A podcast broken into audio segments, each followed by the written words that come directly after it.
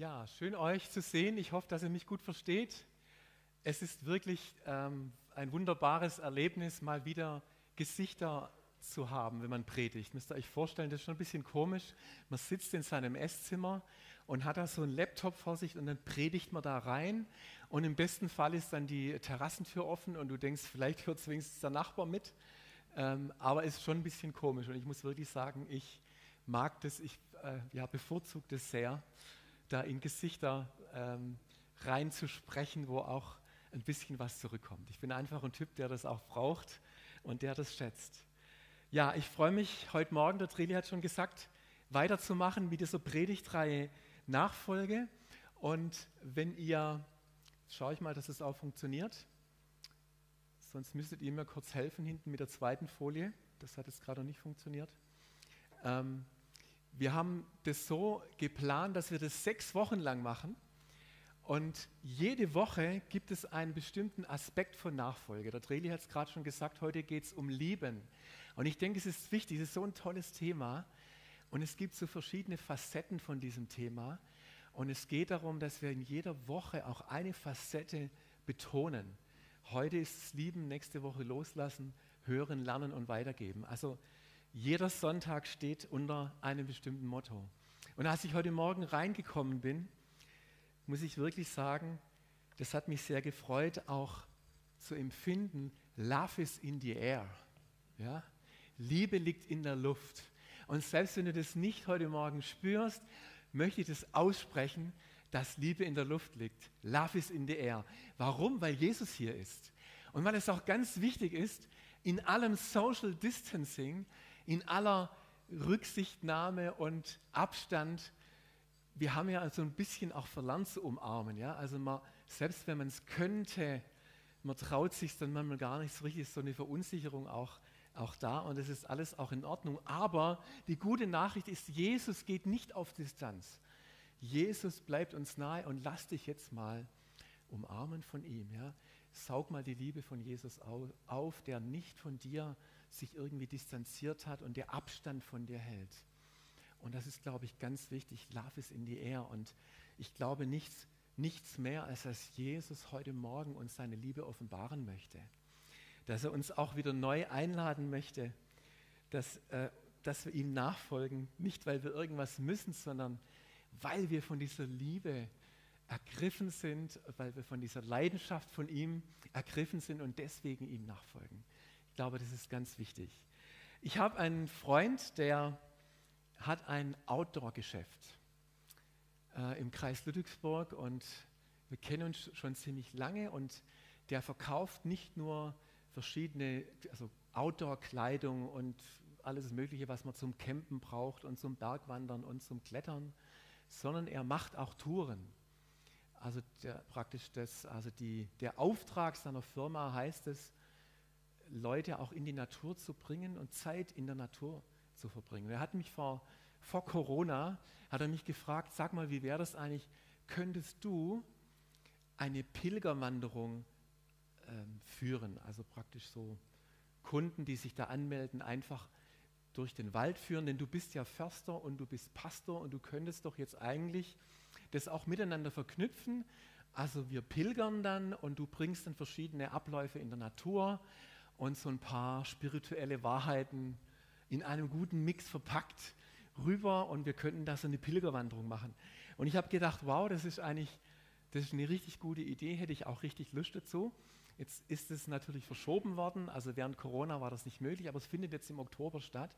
Und ich habe letzten Samstag, habe ich gedacht, das muss ich mir auf die Pilgerwanderung ja auch vorbereiten. Ne? Also die findet da im Stromberg-Heuchelberg statt, da hinten, diesem Naturpark. Und ich habe mich da auch noch nicht so gut ausgekannt und habe ich gedacht, okay, 19,4 Kilometer, jetzt wäre es eigentlich gut, diese Tour mal vorher abzuwandern. Und da habe ich gedacht, das ist aber ganz schön zeitaufwendig, ich mache es einfach mit dem Fahrrad. Ne? Also ich fahre diese Strecke mit dem Fahrrad ab, dann bin ich ein bisschen schneller. Mein Vater hatte Freude, mir, ja, mich zu begleiten an dem Tag, da war er dabei. Und wir haben dann aber eines festgestellt, eine Wandertour ist nicht das gleiche wie eine Radtour, also was die Wege angeht. Das heißt, es fängt so ganz toll an, du kommst gut voran mit dem Fahrrad und dann auf einmal biegt es ab in einen Pfad und dann machst du schon Gedanken, komme ich mit dem Fahrrad überhaupt durch? Und ähm, so war das auch manchmal, dass wir wirklich an unsere Grenzen gekommen sind. Einmal war das so, ich habe meinem Vater gesagt, du fahr da mal außen den Fahrweg rum, weil der Weg geht jetzt hier echt durch die Pampa durch und muss mal gucken, wie ich da durchkomme.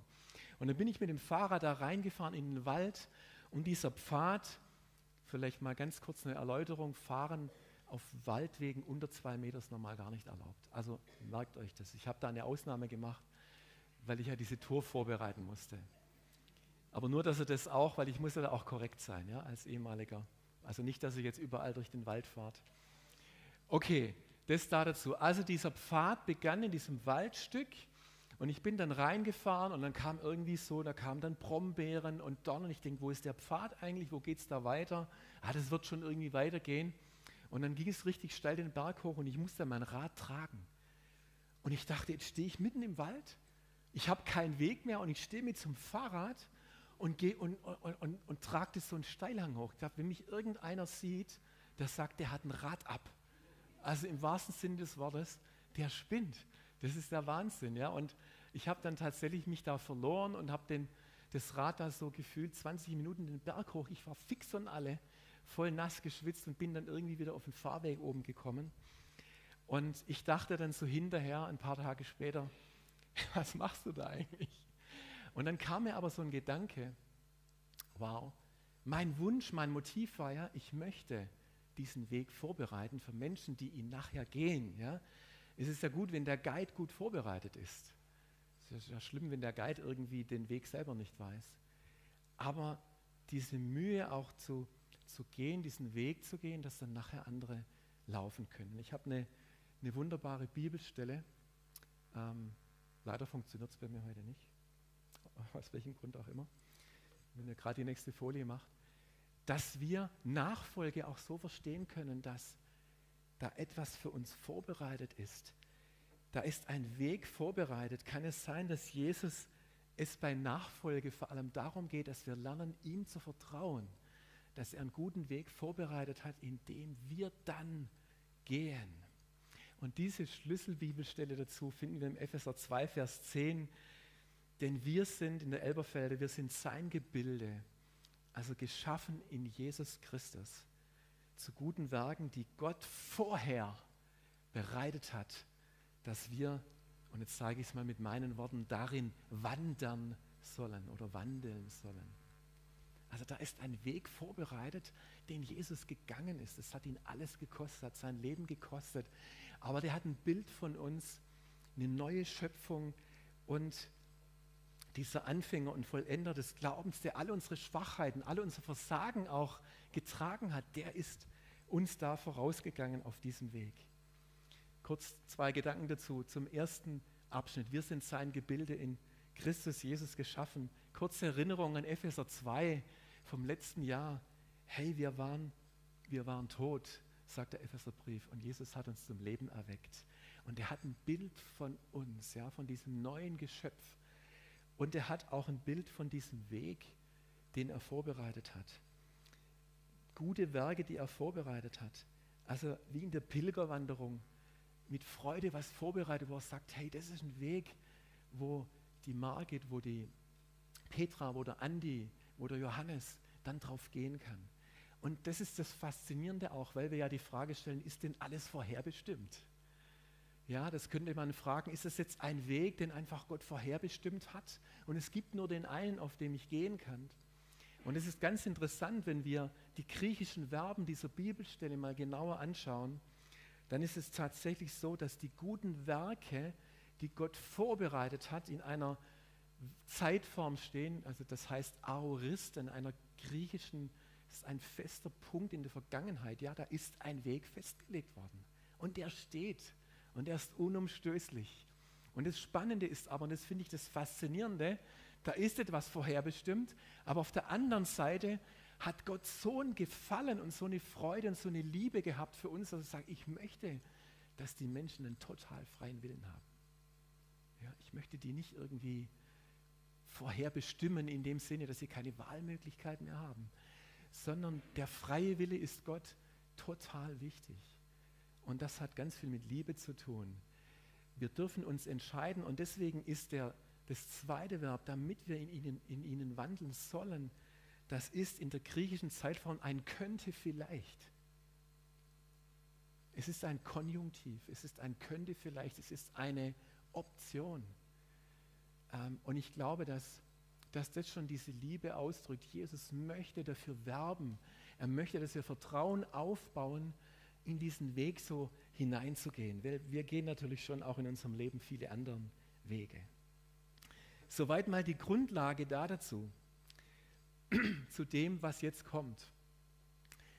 Und ich habe mal die ganzen, die vier Evangelien mal aufgeschlagen und nochmal geschaut, wie war das, als Jesus begonnen hat, seine Jünger in die Nachfolge zu rufen. Und da kennt ihr ja die, vielleicht diese Geschichte ähm, im Markus und im Matthäusevangelium, wo Jesus am See Genezareth entlang ging und dann eben den Petrus und den Andreas und den Johannes und den Jakobus gerufen hat, die dabei waren, ihre Fische zu, äh, Fischernetze zu flicken und so weiter und so fort und sie ihm nachgefolgt sind. Das sehen wir im Matthäus und im Markus. Im Lukas 5 ist diese Stelle mit dem Fischzug des Petrus. Als Jesus mit Petrus fischen geht und Petrus sagt, ich habe die ganze Nacht nichts gefangen und Jesus sagt, jetzt werf dein Netz nochmal aus auf die rechte Seite des Bootes. Und ihr kennt wahrscheinlich die Geschichte, Petrus fällt auf die Knie, als dieses Boot, als dieses Netz so voll war, dass es gerissen ist und dass, wo sie das, die Fische ins Boot hineingebracht haben, das fast gesunken ist. So viele Fische waren das. Und Petrus, es heißt, sie waren entsetzt. Die haben das fast nicht verpackt, was da passiert ist. Und Petrus hat, der hat einfach den Mund gar nicht mehr aufgekriegt und gesagt, oh Jesus, ich bin ein sündiger Mensch. Und Jesus, der der sagt nur Petrus, du wirst Menschen fischen.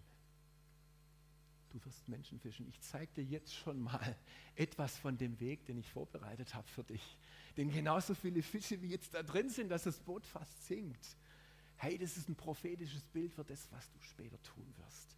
Und da hat es begonnen, dass Petrus vielleicht das erste Mal erkannt hat, ja, da, da ist jemand, der kennt mich und er kennt meinen Weg und er beginnt mir mal diesen Weg zu zeigen, dieses neuen Lebens. Finde ich total faszinierend. Komm und du wirst sehen. Und beim Johannes-Evangelium, diese Geschichte, die liebe ich ganz besonders, als das beginnt dann mit Johannes dem Täufer, wo zwei Jünger dabei waren. Einer war der Andreas übrigens, der Bruder von Simon Petrus.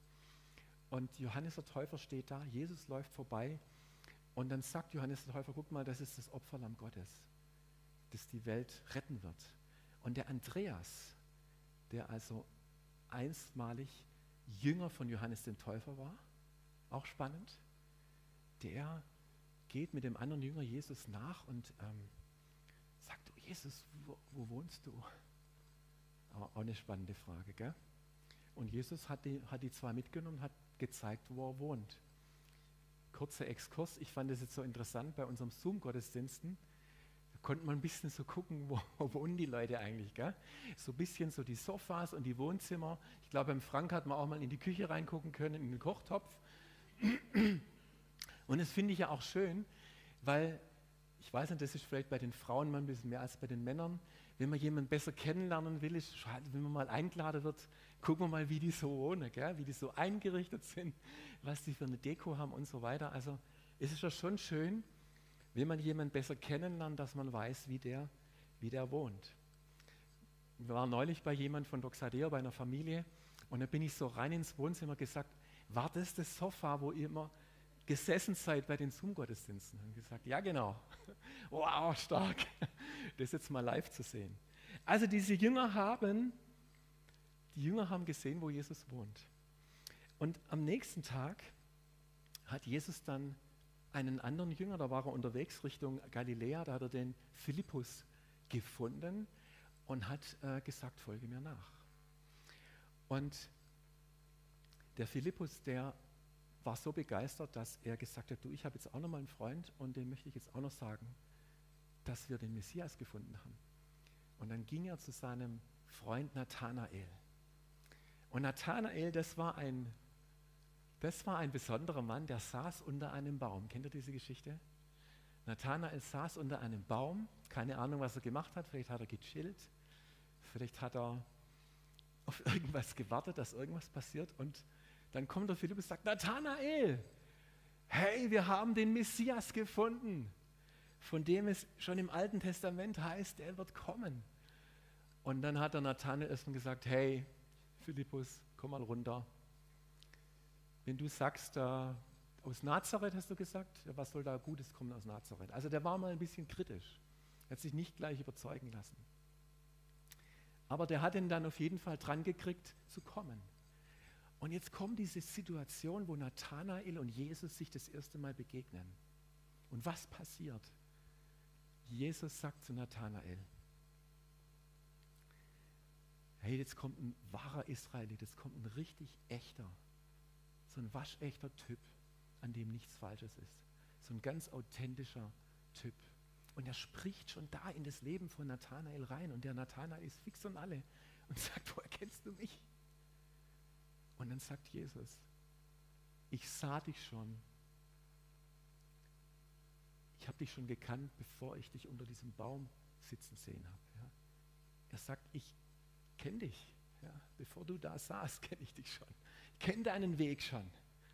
Ich kenne dich schon. Ich glaube, der Nathanael, der hat reagiert, wie wir auch reagiert hätten. Wow, Jesus kennt mich.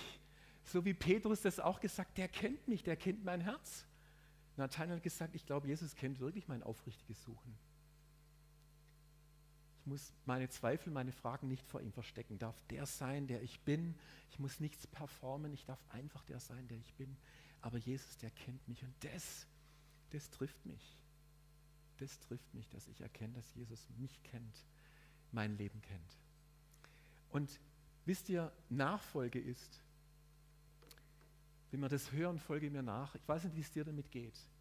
Ich fand es manchmal anstrengend, das zu hören. Nachfolge, folge mir nach. Ich habe manchmal gedacht, okay, das heißt jetzt wieder, wie bin ich so als Nachfolger? Lese ich genügend Bibel? Bete ich genügend? Frage ich in jeder Situation, what would Jesus do? äh, vielleicht muss ich den Weg durch die enge Pforte gehen. Ich glaube, Jesus möchte, dass ich hier leide oder, so, oder solche Dinge. Nachfolge kann man auch ausschließlich aus der eigenen Sichtweise betrachten. Nur von sich selber. Und was wir damit vergessen, ist das, wie Jesus Nachfolge sieht. Ja? Kann es sein, und die Frage stelle ich uns mal in den Raum, kann es sein, dass wir manchmal nach Jesus nachfolgen, ohne eine Beziehung zu ihm zu haben? denkt man erstmal, kann doch eigentlich nicht sein. Ich kann doch nur jemand nachfolgen, wenn ich ihn kenne, ich eine Beziehung habe zu ihm. Es gibt eine Bibelstelle im Matthäus, wo uns auf eine erschreckende Art und Weise zeigt, und das hat mich wachgerüttelt, dass wir Jesus auch nachfolgen können, ohne mit ihm eine Beziehung zu haben. Jesus hat gesagt, es werden viele kommen, die Herr, Herr sagen. Und dann und dann sagen sie, Jesus, wir haben für dich prophezeit. Wir haben Dämonen ausgetrieben, wir haben Kranke geheilt, wir haben Wunder vollbracht. Und dann sagt Jesus, aber ich kenne euch nicht. Wow, wie kann denn das sein? Ich habe euch nicht gekannt. Jetzt müssten wir sagen, natürlich, natürlich kennt Jesus den, der kennt doch alle. Ja, natürlich kennt er den, er kennt den Weg auch, aber das ist nicht das Problem. Jesus will uns kennen. Jesus will eine Beziehung haben zu uns. Er will uns wirklich kennen. Er will nicht nur, dass wir irgendwas tun, er möchte echt eine Beziehung haben zu uns. Im Psalm 139 heißt es, Herr, du hast mich erforscht und erkannt. Du kennst mich, seit ich schon im Mutterleib war geht Jesus um eine Beziehung. Nichts anderes. Der will wirklich eine Beziehung haben zu uns. Und das ist so, auch wo ich so spüre, diese, dieses Love is in the air, diese Liebe liegt in der Luft. Ich möchte so, ich spüre so dieses Werben von Jesus heute Morgen. Es geht mir um eine Beziehung. Es geht mir bei Nachfolge um eine Beziehung mit dir. Und du musst erstmal gar nichts irgendwie performen und sein, sondern einfach nur wie, so, wie es auch heißt, Jesus hat seine Jünger erstmal gerufen, bei ihm zu sein. Nur bei ihm zu sein. Gar nichts mehr. Und ich möchte da noch euch drei praktische Gedanken mit auf den Weg geben ähm, zu diesem Thema Nachfolge. Es müsste mir wieder helfen. Hier kurz die, die nächste Folie. Drei Punkte, wo es darum geht, was es jetzt bedeutet, mich auf diese Beziehung einlassen. Dieses Wort sich einlassen, das finde ich spannend, weil wir das oft in unserem Sprachgebrauch gebrauchen. Auf was lasse ich mich denn ein? Auf eine Beziehung muss ich mich einlassen. Auf jede Beziehung muss ich mich einlassen. Und was ich sehr spannend finde, ist das hebräische Wort für sich einlassen, Ra'a, die gleiche Wortwurzel hat wie das Wort Freundschaft. Das Wort Freundschaft bedeutet Re'a und sich einlassen bedeutet Ra'a. Also wenn ich mich einlasse, dann vertraue ich sozusagen etwas. Ja, dann gehe ich rein, dann lasse ich zu, dass eine Beziehung tiefer wird. Ich werde nie vergessen, wie Gemeindediakon, ich bin in der evangelischen Kirche aufgewachsen. Und ich war so ein Teenager, der eher ein bisschen zurückgezogen war. Ja, ich war ein sehr lebhaftes Kind, aber ich hatte auch eine Phase als Teenie, wo ich mich eher zurückgezogen habe.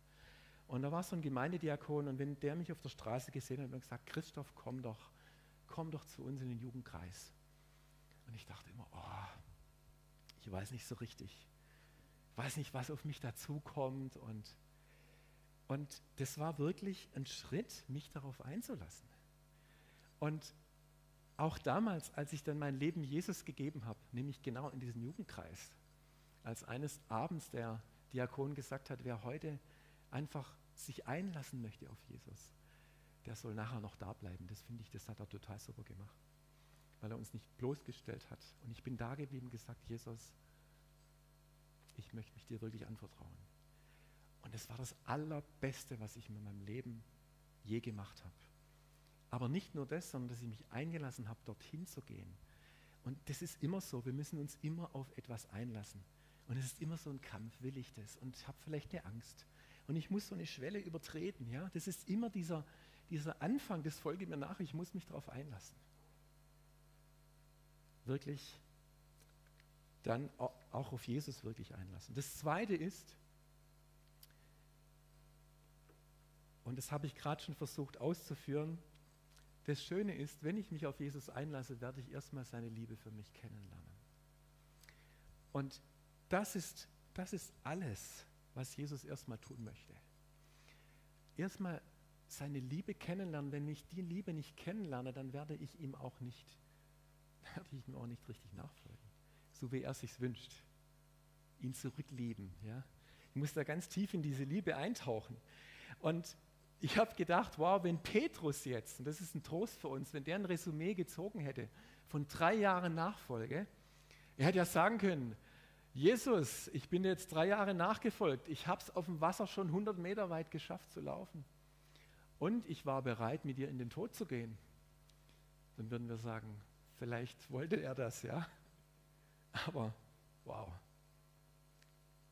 Der hat dreimal gesagt, ich kenne den gar nicht. Das war, das war die Frucht nach drei Jahren Nachfolge. Ich kenne den gar nicht. Ich kenne dich nicht. Aus welchem Grund auch immer. Aber das, aber das trifft mich, ja, wenn wir es ja vom Kennen hatten. Was muss das mit Jesus gemacht haben? Kennt den nicht.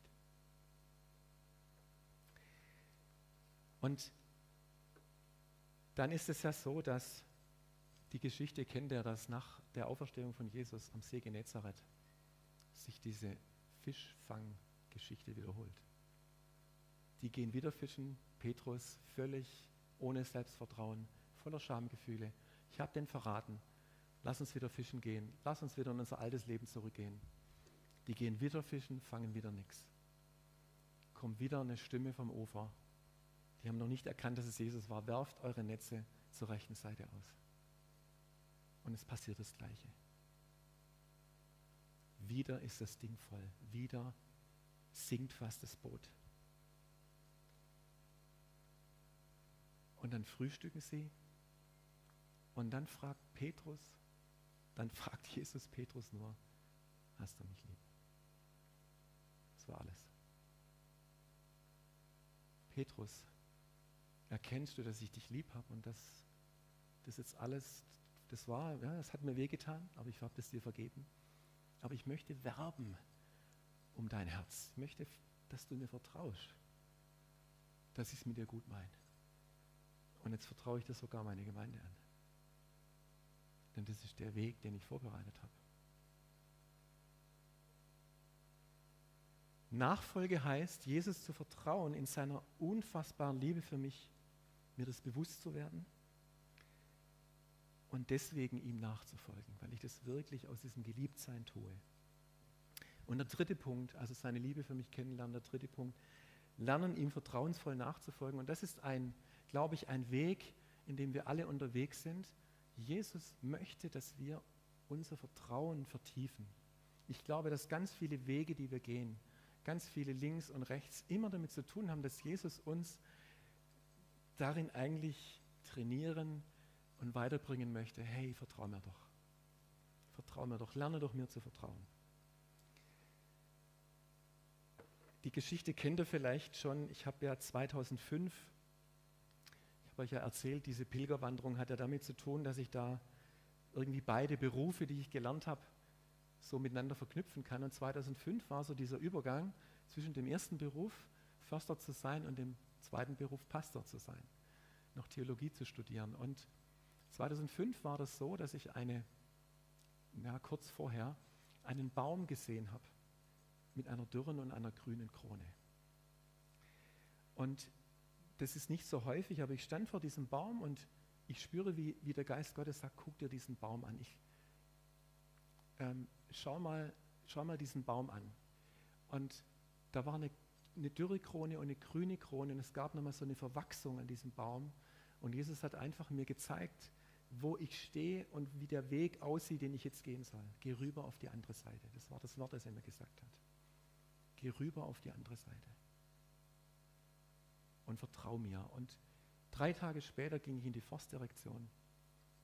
Und dann kam ein Kollege und hat gesagt, weißt du schon, die wollen uns auflösen. Die wollen die ganze Verwaltung auflösen. Das passierte 2005. Die Forstverwaltung wurde aufgelöst. Und es hat mich so angesprungen, weil ich wusste, das ist diese dürre Krone. Da geht es jetzt nicht weiter. Jetzt öffnet Jesus einen neuen Weg. Kennt ihr sowas? Ja? Dass auf einmal du, du spürst, Jesus redet zu dir über den Weg, den er für dich vorbereitet hat. Und dann geht es darum zu sagen, ich, ich blicke irgendwie noch gar nichts und ich sehe noch nichts und ich weiß noch nichts. Aber ich möchte gerne vertrauen, dass, dass diese Stimme, die mich da die da reingeflüstert hat, dass es eine Stimme ist, die es gut meint. Und dann habe ich mein Beamtenverhältnis gekündigt. Viele gesagt, du bist völlig verrückt. Wie gibst du so eine Sicherheit auf? Beamter auf Lebenszeit. Aber ich, das war für mich überhaupt kein Problem. Sage ich euch ganz ehrlich. Es war eine Riesenfreude, weil ich ganz tief wusste, da innen drin, da ist ein guter Weg. Und da ist eine grüne Krone. Und da ist Leben, das ist der Baum des Lebens. Ja? Wo, wohin sollten wir denn gehen? Nur du hast Worte des ewigen Lebens. Lasst uns doch Jesus vertrauen, wenn er zu uns spricht, dass er das Allerbeste für uns hat. Aber vielleicht müssen wir das manchmal auch erst lernen, uns darauf einzulassen. Freundschaft hat ganz viel mit Vertrauen zu tun. Ich glaube, wenn ich fragen würde, wer ist für euch ein guter Freund, dann würdet ihr sagen, vielleicht jemand, dem ich vertrauen kann. Wahrscheinlich, das ist das Allerwichtigste. Und das Spannende ist ja, dass wir bei so Männern wie Mose und Abraham auch genau das sehen. Mose hatte so eine Vertrauensbeziehung zu Gott, dass es heißt, Mose sprach zu Gott von Angesicht zu Angesicht, wie ein Mann mit seinem Freund redet. Und Abraham, der ja wirklich ein Beispiel davon ist, das hatten wir ja auch mal in der Predigtreihe, der Vertrauen sowas von, sowas von lernen musste und sowas von herausgefordert wurde mit Isaak und so weiter. Abraham glaubte Gott und das wurde ihm als Gerechtigkeit angerechnet. Ja, er wurde deswegen Freund Gottes genannt. Also Vertrauen heißt, dass wir, wenn wir Gott vertrauen, seine Freunde werden. Und Jesus sagte zu seinen Jüngern, ich seid keine Knechte mehr, seid meine Freunde.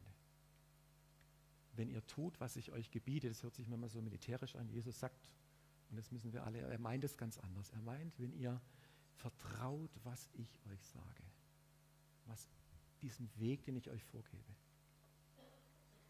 Und ich möchte zum, zum Schluss kommen. Vielleicht sagst du heute Morgen, und das ist ja auch ganz wichtig, dass wir ganz ehrlich sind, wie der Nathanael, ein wahrer Israelit, in dem nichts Falsches ist. Sei heute Morgen mal ein wahrer Schwabe oder was auch immer du bist, ja? oder Bayer oder Westfale oder ich nenn, zähle jetzt nicht alle Nationen auf, die hier sind, das freut uns ja auch. Aber dieses Echtsein, vielleicht sagst du, ich, bin ganz ehrlich, ich kann Jesus gerade nicht vertrauen. Voll okay. Hauptsache, du bist ehrlich, das ist Jesus viel lieber. Vielleicht sagst du, Jesus hat mich enttäuscht oder ich bin irgendwie, spüre schon ewig nichts mehr von dem. Nachfolge ist für mich nur noch so ein, ja, mache ich halt, aber das lebt gar nicht mehr so richtig. Kann ja sein, dass es so ist. Ich möchte dich heute Morgen einladen, ähm, einfach wieder Nathanael, dich Jesus zu stellen. Auch mit den Fragen, die du hast. Mit diesem Echten in dir drin.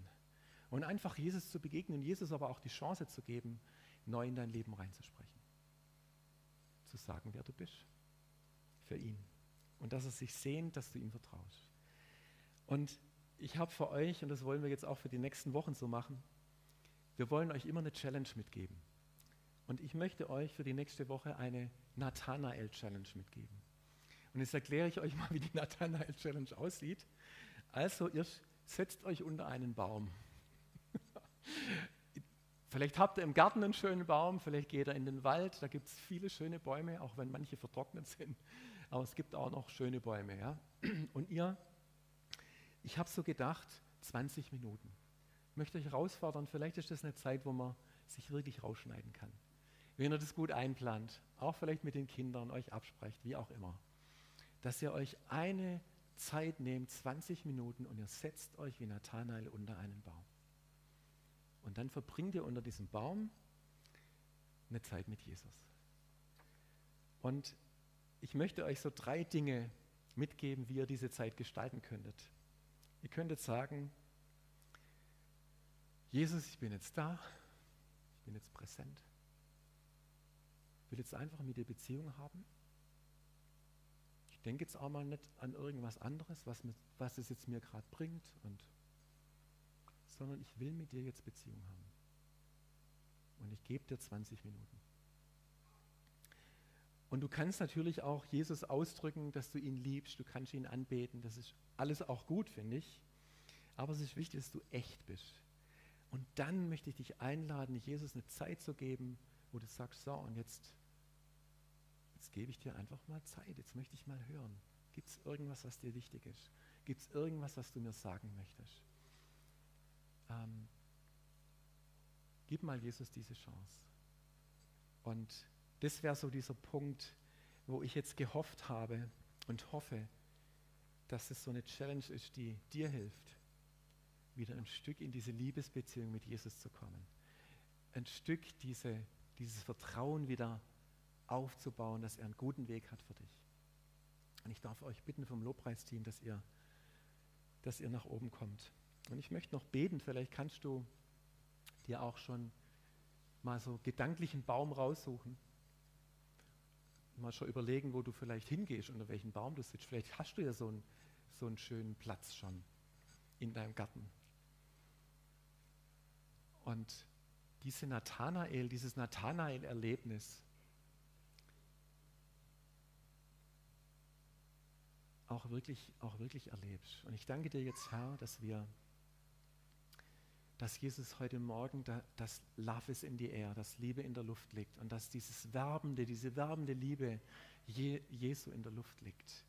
Und ich bete, Herr, dass wir so, wie wir das können für uns, dass wir das empfangen, dass wir diese werbende Stimme hören von dir, dass wir ähm, uns einladen lassen von dir und dass wir auch nichts tun müssen, dass wir auch mit all dem kommen können, was vielleicht in letzter Zeit auch nicht gut gelaufen ist oder wo wir auch vielleicht Distanz empfunden haben. Und dass wir jetzt auch sagen können, es geht jetzt gar nicht darum, ja, was habe ich jetzt zu wenig und ich habe gar nicht mehr so richtig Bibel gelesen oder gebetet. Das ist jetzt Jesus gerade. Ich glaube, das ist dem wurscht. Sagt jetzt einfach, ich möchte nur, dass du kommst. Und ich danke dir, Jesus, jetzt für die Liebe, die in diesem Raum ist und die sich auch auf diese Woche legen wird, in der wir sind, in der wir uns bewegen. Und dass wir in dieser Woche etwas schmecken, etwas sehen von dem, was du dir unter Nachfolge vorstellst, aus deiner Sicht. Und dass wir in dieser Woche mal die Dinge ablegen, was wir so alles tun müssen, was Nachfolge angeht. Und einfach nur sagen, Jesus, wie hast du dir das vorgestellt? Wie siehst du mich? Wie siehst du den Weg, den du vorbereitet hast? Und danke, dass du diesen Weg gebahnt hast. Danke, dass du gute Worte vorbereitet, gute Wege vorbereitet hast. Und dass ich dein Gebilde bin, geschaffen auf diesen Wegen zu laufen. Und ich möchte vertrauen. Ich möchte vertrauen, dass die Wege gut sind, Jesus. Und ich sage dir auch, ich verstehe vieles nicht. Aber ich vertraue dir auch, wenn ich es nicht verstehe. Und hilf mir dabei.